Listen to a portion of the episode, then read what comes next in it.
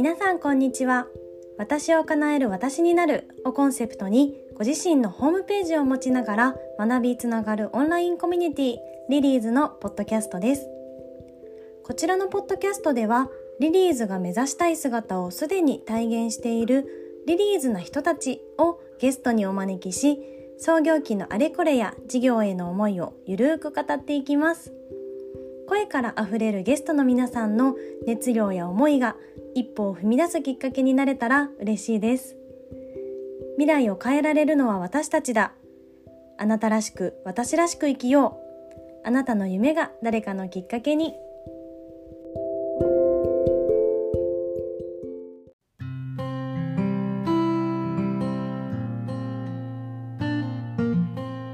では本日のゲストは心理カウンセラーの佐々木愛さんです。よろしくお願いします。よろしくお願いします。今回愛さんは2回目にご登場いただいたヨガのインストラクターだったり瞑想だったりあとアートの方をされている杉浦麻里さんにあのリリーズな人どなたかご紹介いただけませんかっていうところでご紹介いただきました。ありがとうございます。ありがとうございます。はい。ではまずはじめに愛さんのえっと今やられていること簡単な自己紹介をお願いしますはいえっと、私はですね心理カウンセラーとして頑張り続けることに疲れた女性を、はいえっと、素顔の自分で愛される女性へと導くカウンセリングというのを主にやっています。はい、それと同時にですね、えっと、ヨガのインストラクターと瞑想指導っていうのもやっていて、はい、まあ、その3つを組み合わせた長期のプログラムみたいなこともやってます。えー、すごい気になるな。ありがとうございます。え素顔っていうのがめちゃくちゃいいですね。で今すごい、ね、ありのままの自分でいるっていう、ね、その言葉自体はすごく簡単だし、うん、今結構いろんなところで言われてると思うんですけど、はいはい。うんうん、そのありのままが出せないっていう人がすっごい多いと思うんですよね。めちゃくちゃそう思います。うんうん、私自身もそうだったので、やっぱりそうあのもっともっと、はい女性が自分らしく自分らしさ全開で愛されるように自信を持って生きていってほしいなという思いで活動しています。へえありがとうございます。そのあのインスタグラムにもあの、はい、のところに書いてあるんですけど、まあ、もう頑張らなくていいんだよ頑張り女子を愛され女子へと導く、まあ、心理カウンセラーっていうふうにいただいて、はい、なんだろうな、まあ、本当にみんな頑張ってるって私もすごいみんなにないと思っていて、うん、なんだろうな、うん、で特にまあ他人だとあの割と俯瞰してみることができるので、うん、もう十分頑張ってるよとか、うん、あの本当にすごい今のままですごく素敵だよとかってやっぱ思う瞬間、まあ、周りの女の子たちを見ててもすごく思うんですけど愛さんが、まあ、今そういうふうに思われてこのお仕事を、まあ、なりわいにあのされたきっかけというか何か原体験みたいなものがあればお伺いしたいです。はい、はい、そうですね。私自身があのこのお仕事をする前は、はい、大手企業の中で、はいはい、今はもう死後になっちゃったかもしれないんですけど本当に、まあ、いわゆるバリキャリっていうのをやってえー、はいはい、や積みながら本当深夜まで仕事をするっていう深夜まで、うんうん、はい、本当に頑張り続けたキャリア生活をやってたんですね。はい。で頑張り続けた結果、はい、ある日、まあ、ポキンと折れちゃったっていうのが一番なんですけど、まあ、でその時にこの先どうするっていうのをまあ見つめた時に、もうあの嘘の自分で生きてい。たくないなっていうのをすごく思って、で今に至るっていうか、まあ、独立をすることを決めて、えー、はい。感じです。はい、ありがとうございます。なんか当時その深夜までだったりとか、うん、まあキャリで頑張ってるっていう時って、うん、ご自身は頑張ってるとかそれこそそのまあ俺その後に折れちゃうぐらい無理してるっていう意識はあったんですか？さすがに深夜まで働いてるので 頑張ってるは意識あります。で頑張ってることに優越感も持ってしまっているし、えー、でもちろん頑張ってることがしんどさもあるんですけど、うん、基本頑張ってる人って、まあ、私まさにそうだったんですけど、はいはい、何かを埋めるために頑張ってるんですよね。うん、あの頑張らない、まあ、その原点で多分頑張らないと認めてもらえないとか、うん、頑張らないとあの成果を出さないと評価されないとか、まあ、この日本の社会だったりとか教育だったり、まあ、親とかもそうだと思うんですけど、からまあみんなこう生まれたそのモチベーションというか、をきっかけに頑張っちゃうっていうのはあると思うんですけど。はいはい、これでダメなんだ。よしじゃあなんだろうな。そこから今過去の自分をある種ケアするというか過去の自分のような人をまあそうじゃなくても大丈夫なんだよっていう方向性に導くお仕事をされてると思うんですけど、はい、それはそのポキッと折れた時に気づかれたんですかね。それとももうちょっとその後にですね。ですね。うん、もうちょっと後ですね。半年ぐらい経って、はいはい、まあ、独立をして半年ぐらい経ってからって、はいはいはい、私自身がその、えーと、会社員をしていた時に、はい、3年ぐらい、はい、ヨガのインストラクターもあ。の副業としてやってたんです。はいはい。すごい。なので、まあ、とりあえずやめてできることとしたらヨガしかなかったっていうのが当時。ただその前からもう心理の勉強を始めていて自分が結構もうそのしんどくなってポッキンが始まる前に、はい、嘘の自分で生きていたから、はい、嘘の自分で例えばパートナーとかに対しても本音が言えないとか、素直になりきれないみたいな自分で接してたので、はい、パートナーシップがなんかい。つも同じところで衝突するっていうのがずっと続いてたんですね。はい、でそれがきっかけで自分の師匠のところにカウンセリングに行ったりしていて、はい、でそこからも心理の道興味を持って自分もカウンセラーみたいなことをもっともっともっと自己探求して勉強したいって言って始めていたので、はい、募金取れた時は勉強中ではありました。なるほど。ありがとうございます。そのまあもともとじゃあ大手で働かれてた時はいずれ独立したいとか、うん、まあ、今後例えばフリーランスだったり自分でお仕事をしていくっていうところの選択肢はもともとでもあったんですかね？なかったですね。そうなんです。全くなかったです。あのすごく満足してたし、うん、このまま私は何の心配もないって、で、うん、ただそのちょいちょい自分が例えば落ちた時とか、そのもそうだしあの漠然とした不安として、ずっとこのままの自分でいいのかなみたいなのはずっと思ってた、それが仕事として何かを変えないといけないんじゃないかとかっていうところまでは行き着いてないんだけれどもそこまではないんだけれども、この人生この人生というかなんかしょっちゅうぶつかってしまう壁例えばパートナーとの問題だったりとかなんかずっと頑張り続けてストイックな仕事のやり方をしている自分とかっていうのが本当にこのままじゃあ例えば40とかになってもやっていくの？みたいな、はいはいはい、そういう不安はすごいありましたね。えー、そうですよね。いや本当に今なんだろうな。やっぱりまあ、大手だったりとか会社にある種まあ守ってもらって、まあ、社会保険だったりとかそういうもののもとで働いているけれどもまあ、私もまあサラリーマン時代本当にそうだったんですけどここのままでいいのかなとかあれ私の人生ってこんなもんだっけ？みたいな心の不安を抱えつつただやっぱり独立するフリーランスになるとかって、うん、結構その勇気がいることだと思うんですね。すね。来月のお給料も保証されているわけじゃないし、うん。うん、じゃあ自分でなんだろうな。それこそフリーランスになってくると、まあ、営業だったりとか例えば広報、まあ、インスタグラムとか PR とかもそうだと思うんですけど、まあ、広報とか営業とか PR だったりとか、まあ、それこそじゃあまあ、バックオフィス経理とか事務みたいなことも、まあ、会社だったらそれぞれ部署があってそれぞれの担当者さんがいることを基本的には1人でやらなきゃいけないっていうところで結構なんかできなきゃいけない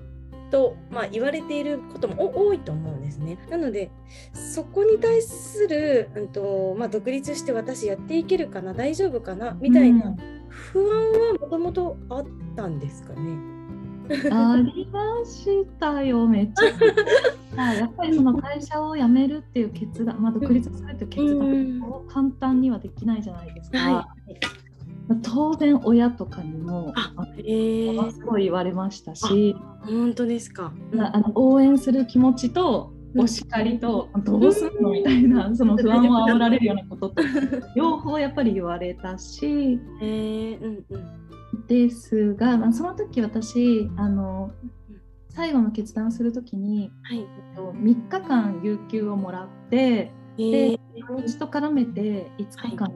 はい。はい、毎日海に行ったんですよ。で、えー、あの本当に海の海あの実家の海だったんですけど私の実家山口県のど田舎で全然人がいないんですね。はいはい、とにかくひたすら自分の声を聞くっていうことをそこでやって、うん。はい、不安とかも全部出して、はい、そのうまくいかないんじゃないかとかお金を稼げないんじゃないかっていうその不安を、不安の執着も取り払うっていうこともやりました。徹底的に自分と向き合ったって感じです。でそれも全部踏まえてじゃあ自分どうしたいのっていうのを聞いた時に、はい、もうこれ以上嘘の自分を生き続けたくないなっていうのを思って、もうやめよう本当のありのままの自分でもっとあの輝いていきたいなっていうのを思って独立を決断したって感じですね。わあすごい。ありがとうございます。その5日間海に毎日行って、うん、その自分の執着だったりとかいろんなものを手放す作業っていうのは、うん、なんだろう。まあえーとまあ、もちろん心理カウンセラーの心理のお勉強をされてたから、まあ、ある程度、まあ、若干のやり方だったりとか、まあ、こういう風な考え方だよねみたいなところがあったのかなと思うんですけど。そうですね。それを今簡単になんかこういう風にやるやりました私はみたいなところってもしよかったらあのこれを聞いてくださってる方にお伝えできたらいいなと思ったんです。けど。ぜひぜひ。ぜひはい。あの他人の先生の紹介になっちゃうんですけどすごく有名な心理カウンセラーの根本博之先生っていう方がいらっしゃる。んです。はい、その方が出されてる本で「執着を手放して幸せになる本」っていう本があって、はい、当時私それで、まあ、あのすごくいろんな執着を手放したんですけど、うん、その中にお金に対する不安だったりとかを手放すワークっていうのが紹介されてます。はいはい、ひたすらやったって感じですね、海で。えー、じゃあもうちょっとその本買います私も。ぜひぜひ、えー、ありがとうございます、うん、じゃあその5日間の、まあ、海の、まあ、自己内観のワークショップを経てよしやろうっていうふうに本当に心の底から思えたっていう感じですかね。そうですねただその時はまだ自分にできることっていうのがヨガしかなかったので、何をやだただヨガじゃない気がしてたんですよ。へえ。それはもう自分の心に耳を澄ませたらですです。なんかみたいな感じですね。うんうん、すっきりしない。うんうんうんうんうん、ただやれることそれしかないから、うん、まあ、とりあえず一旦やるみたいな感じでしたね。はいはい。うん。えーそこからあの、まあ、そのもう頑張らなくていい愛され女子になる心理カウンセリングを始められたのはヨガで独立した何ヶ月何年後ぐらい？半年後ですね。へえそこは何かあのまあ要はそのサービスを、まあ、もう一つ追加したみたいなもしくは若干方向転したみたいなことだと思うんですけど、はい、それはなんか結構悩んだところだったんですかね？えっとですね、たまたま私の場合はラッキーなことに、はい、あのまあ、心理の学びが進んでいって、うん、ちょうどその先自分の師匠からのお題として、うんはい、あのボランティアセッションって言って、はい、えーと、一般のお客様にカウンセリングをやってみようみたいな、そういう体験を、あのする機会があったんですね。で、それこそあのこれえっと、カノンさんに、はい、をご紹介いただいたのまりちゃんとかも、はいはい、私練習あのさせていただいて、はい、たりしたんですけど、まあ、そのボランティアセッションを何度かやらせていただいているうちに、はい、その皆さんがすごくこう苦しんでいたところから、うん、パッと本当の自分が現れて見えた瞬間に、はい、まあ、皆さん必ず涙されるんですね。なんで私もそこにめちゃくちゃ感動するんですよ。あれは昔の自分を投影するからなんですよね。うんうんうん、私自身がすごく苦しんでいて、自分のカウンセラーの師匠のところに、はい、まだど素人にであのクライアントとして行ってた時に悩みの根源が見えてえそうだったんだっていうことが見えてはっと光が当たったその瞬間をやっぱり毎回思い出す。うん。が感じてるうちにあ、はい、私は自分が苦しんだからこそ学べたことを今、うん。苦しんでいる人たちに伝えていくっていう仕事をやりたいんだっていうことに気づいてこのカウンセリングを自分の道にしていこうっていうのをその時に決めたっていう感じですね。なるほど。じゃあヨガはあのそれこそある種、まあ、手段というか一旦、はい、自分が自分らしくいるために、まあ、ヨガっていうもので、働き方の独立っていう形でフリーランスの生き方にしようっていうのを決めたんだけれどもじゃあ本当に、うんと本当の意味で自分が心地よいなとかあ私ってこれなんだ。私の、まあ、ある種多分愛さんの使命みたいな、はい、まあ、心理カウンセリングというか、うん、そのセッションの時に垣間見えたというかこれだみたいな感じだ、ね本当にそうです。もうまさに今、使命っておっしゃってくださったんですけど、自分の天命っていうのをもうはっきり感じた瞬間っていうのがありました。えー、すごい。ありがとうございます。すごいななんか ちょっとなんか一人で浸っちゃってたんですけど今 えー、そうなんですねいやなんかあのちょっと若干話が今日脱線しちゃうんですけどその私自身も今あの心理カウンセリング受けてるんですよ。えー、週1、まあ、結構結構ハイペースで受けていて、えー、でなんかねその友達もちょっと紹介したいなって普通に思ったんですけど、はい、すごいあのその子ももともとバリキャリ女子で、まあ、会社のこうゴリゴリやってて、で、まあ、やっぱそこで私大丈夫かなとか、まあ、疲れちゃう、えー、その子の場合だと海外に行って、はい、戻ってきてで沖縄にその後5年ぐらい住んでて、まあ、今あの心理カウンセリングを今後やりやっていこうっていうフェーズなのかな。うんでまあ、その子にそれこそまあ練習も兼ねて、まあ、お試しでモ,、モニターじゃないんですけど、まあ、お友達なので、はい、ちょっといろいろ相談乗りながらや私のセッションもやってもらってて。それを、えーと、90ここ3ヶ月ぐらいやってもらってるんですけどめちゃくちゃ変わったんですよ。私が。うんうん、でなんかあのすごく生きやすくなったしなんか毎日が本当にありのままの自分で生きられるようになってでそうすると面白いぐらいに プライベートも仕事もなんかうまくいき始めていてそうですね、うんうん、本当によく本当になね本当に自分の心に正直になる、うん、で相手に対しても素直である、ただそれだけだ、みたいな、そうですよね。そうだね。うん、ねこう抜けると分かるんですけどそうですよね。抜けるまではね分かんないんですよ、ね、そうなんですよね。だから多分あのまあその友人と多分割と近いというかまあその本当に思い私も何回も頑張らなくていいんだよって何回も言われてるんで ありのままのかなでいいんだよって永遠に言われ続けてるので。なのでなんかすごい愛さんってきっとこういうことされててこういう思いでやってるんだろうなみたいなの、まあ、ちょうど今日今日というかまあ3ヶ月間のカウンセリングを経て、まあ、すごい理解できるなっていうのをすごい感じてていやなんか、もっと世の中に広まるべきだっていうのを私ちょっとじんわりと思って。あありがとうございます。そうですね。なんか自分がその抜けるとなんだろうな。絶対こうなった方がいいってそれこそやっぱ私も今思ってし、うん。うんうん、で、まあ、そこに対して、まあ、私はリリーズっていうサービスを通して、はい、まあ、そういう女性を増えが増え増えたらいいなって思うし、うんうん、でもじゃあやっぱりそのもっともっと真の部分その心理学とかで改善できる部分って結構その奥深い部分だと思うんですけど、はい、そこって結構時間かかるじゃないですか。そうですね。かかるしなんだろう。結構そのご自身もご自身でご自身と向き合っていただかなきゃいけない。と思うので、うん、なんかそこ本当に愛さんみたいな人がなんだろうな世の中に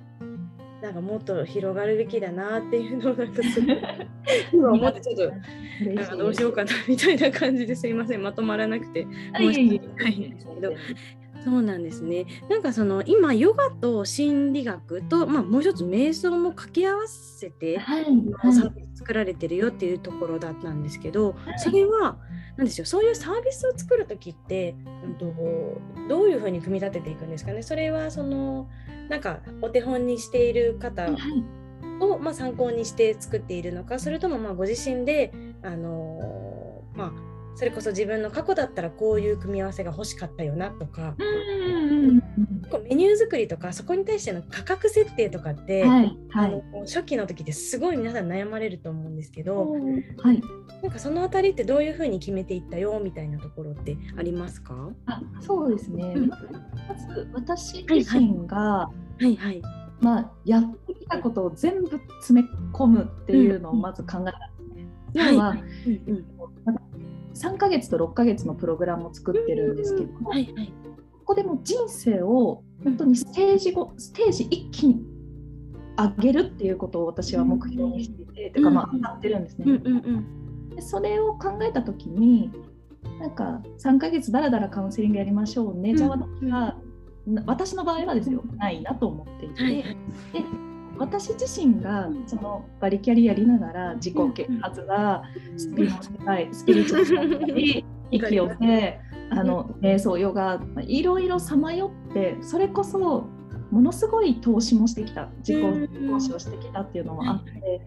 もしもそれ今のこの瞬間まで来るまでのその道のりをギュッと1個にしてくれたらどれだけ良かっただろうってその確かに、うんうん、一番最短ベストをいけるものがあったらっていうのを考えた時に、私の場合はやっぱり心身一如だなと思っていて、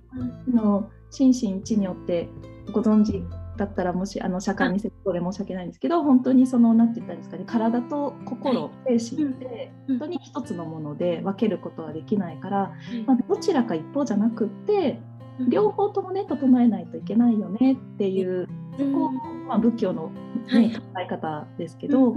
それを大事に考えていて、はい、った時に、えっと、心っていう入れ、はい、あの中身と体っていう器、はい、両方を整えるって考えたらやっぱり私の場合は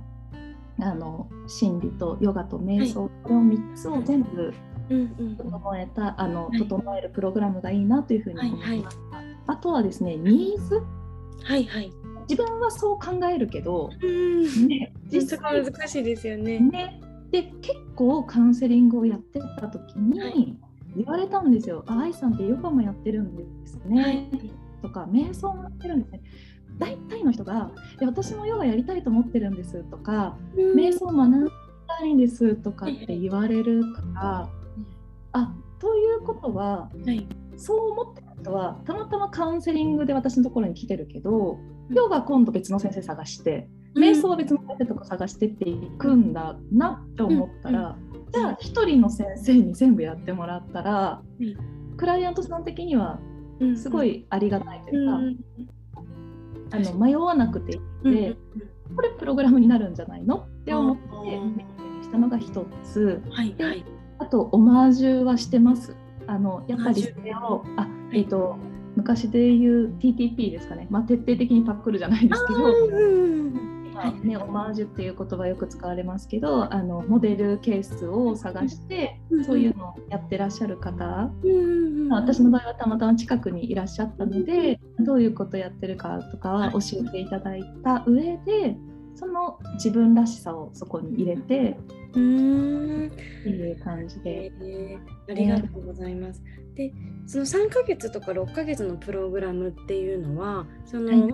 とはいえ、まあ、結構その単価的には、まあ、ある程度しっかり単、まあ、上がるじゃないですか。どうしても。はい。それをやっぱ愛さん自身も、うんとまあ、ご飯を食べていかなきゃいけないっていうののベースとしてあると結構単価が上がると思うんですけど、はい、それを売っていく怖さだったりとか この価格でお客さん来てくれるのかなっていう相談私結構受けるんですけど、はい、そこに対するなんか心持ちのも持ち方みたいな心の保ち方みたいなところってどういうふうにされてましたか、はい、そうですね。一番最初はなので私も売れな売れないというかその恐怖が先に出てきたので、まずはモニターですね。うんうん、かり安く、私の場合は5万から最初始めました。5万4千ぐらいから始めましたね。で、それで2、3人やって、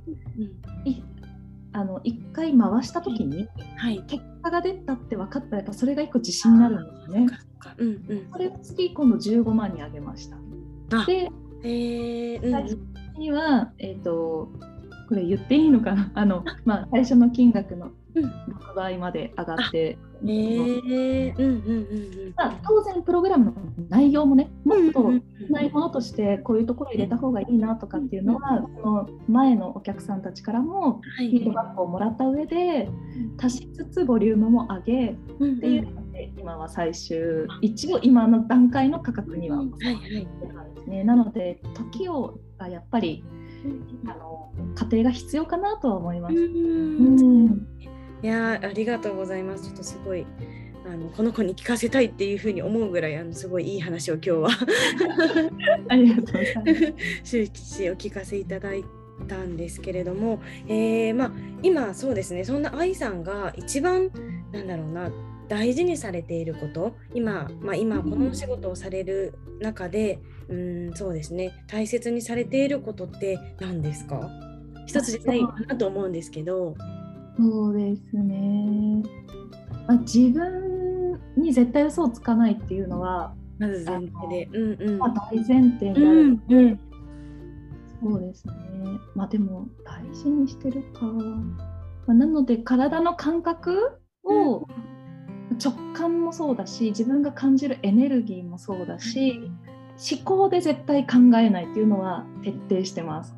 思考で考えない。はい。へえうんうん。それは頭でじゃなくて心で考える感じる、ね、体の感覚気分とか体の感覚に必ず聞いてみて、物事を決めるっていうのをやっています。うんうん、思考って絶対損得感情で決めるんですよね。うんうん、しておかないとこうなっちゃうとか、うんうん、こうしておけば問題ないんじゃないかな、うんうんうん、絶対不安と恐れがベースで物事を考えちゃうので、はい、もうそれは絶対しないようにして自分の体に聞いてみて例えばやこれをやるかやらないかを決めるとしたら、はい、やった自分やらない自分両方感じてみて、はいどっちの自分が気分がいいのかなっていうのを自分の体に聞くようにはしてます。あめちゃくちゃ大事ですね。うん、確かに。なんかやっぱりワクワクしてる時って勝手にちょっとなんか心拍数が上がるというか、うん、まあ、ワクワクしちゃってる、私ちょっと笑えるみたいな瞬間とか私あるんですけど、はいはい、それが素直な気持ちってことですね。うん、うん、そうですね。あと、あこれどっち使ってもらってもいいんですけど、もう一つがあの、うん、なん伝えたい方を使ってもらってる、はい、うんうん。一つが自分の人生を生きるっていうのをやっぱりすごい大事にしてます。うん、あの、やっぱりみんなうんうん、そうだと思うんですけどこう未来のことを心配しすぎたりとか、はい。うん、家族だったりとか周りのことっていうのを気にした結果、うん、自分の選択じゃなくなることってたくさんあると思うんですね。うん、あります、なんですけどあの基本的には自分のやりたいことを、自分の意思で自分のタイミングで自分で決めて自分で行動するっていうもう徹底的に自分軸、うんうん、そうじゃないと誰の人生を生きてるんだろうっていうことになるので、自分の人生を生きるっていうことは、すごい大事自分の中では大事にしてるし自分のクライアントさんにも一番伝えていることです。いや本当にそうだと思います。でもなかなかそれが頭ではそれこそ分かっているんだけれどもどういうふうに目の前の物事を捉えたり考えたら自分軸で生きられるようになれるんだろうみたいなところも、まあ、本当はみんな子供のの時代があったから分かってるはずなのに多分分かんなくなっちゃってる人もすごく多いし、まあ、自分もそうだったなと思っていて、そうですね。なんかそのあたりも本当は聞きたいんですけどちょっともう本当になんか今私か若干セッションしてもらってるような気がするので ちょっと今日は一旦そうですね。あの一じゃあちょっとあのそろそろ終盤に向かっていこうと思うんですけど、はい、そんな愛さんなんですけど、今後展望だったりとか今後なんかどういうふうに大きく、まあ、広がっていくのかなみたいなところをすごい一ファンみたいな感じになっちゃうお聞きしてもいいですか？えー、そうですね。今のところは、うん、なんか大きく何かを変えるっていうのはあまり考えてないんですけど、はい、あの今どうしてもこう1対1ベースがすごく大きいので、あのんですけどもっとたくさんの人が身軽に心理の世界を体験してもらうっていうこととかを、あのぜひ体験してもらいたいなと思っていて、なのであのオンラインの講座とか、はい。うんうん、サブスクだったりとか、うんうんうん、それを受ければ、はい、こう段階的に自分の心が少しずつほぐれていくじゃないですけど、はい、そういうことができるともっとたくさんの人に届くよなとかは思ってるんですけど 構想段階です。えー、いやすごい楽しみですね。なんかあの本当にななんかちょっとお願いしますとかで今言葉が出てきたんですけど。なんか本当にそこで悩んでるあの本当にそれこそ一番最初にもねお話ししたもう頑張らなくていいんだよって頑張りすぎちゃってる方本当に多いと思うのでなんかあのちょっとお願いしますっていうのが本当に今私から出てきた気持ちなんですけど、えっと、じゃあ最後にですねあの、はい、今この配信を聞いてくださっているまあそうだな。今日はちょっと変えようかな。頑張りすぎている女の子に対してなんか最後に一言エールというかアドバイスとかも何でもいいんですけど。いや私がそれ言っちゃうともう本当に頑張らなくていいんだよあそうかそうか。から。そうですね。私がすごくずっと信じてきたことがあって、はい、全ては最適なタイミングで最善のことが起きているっていうのを信じてきたんです。はい。でそれはぜひ皆さんも本当にあのそう思えなくてもいいから信じてほしいなと思っていて例えば今迷ってたりとか、あの動けてない感じがする。例えば全然決めてない感じがするとか、すごく遠回りをして回り道をしてるような気がするっていうことも全て自分にとっては最適なことで、その出来事から何かに気づく時があったりとか、それがチャンスになる時っていうのが来るから、それを信じてあの自分を疑わないで、私は絶対大丈夫っていうことを言い自分自身に言い続けてあげてほしいなっていうのはぜひ伝えたいことですかね。はい。ありがとうそれってその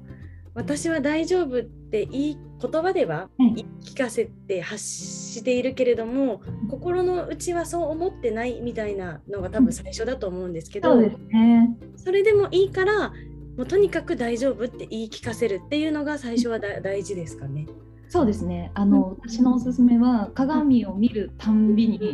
自分で口に出してほしいです。あ、うんうん潜在意識私たちこっちのね潜在意識思考側ではなくって潜在意識は言葉を聞いているので、うんうん、私は絶対大丈夫。これを何度も何度も自分の中に入れていく、はいはい、これがすごい大事だと思います。はい。いや私も心理の友人からも鏡を見るたんびに今日も私可愛いっていいなって言われて、うん、本当に今日も私は可愛いそして大丈夫っていうのをちょっと私も引き続きやろうかなと思います。はい、ありがとうございました。いやちょっとなんかいろいろまだお聞きしたいことがなんか多分これ結構何時間でも喋れちゃうなって思っちゃって。ね。本当だ。はい、あのそうですね。今日はじゃあ一旦は第一弾みたいな感じで、はい、はい、こんなところにしておこうかなと思います。今日はですね、はい、心理カウンセラーの佐々木愛さんにお越しいただきました。ありがとうございました。はい、貴重な機会をありがとうございました。ありがとうございます。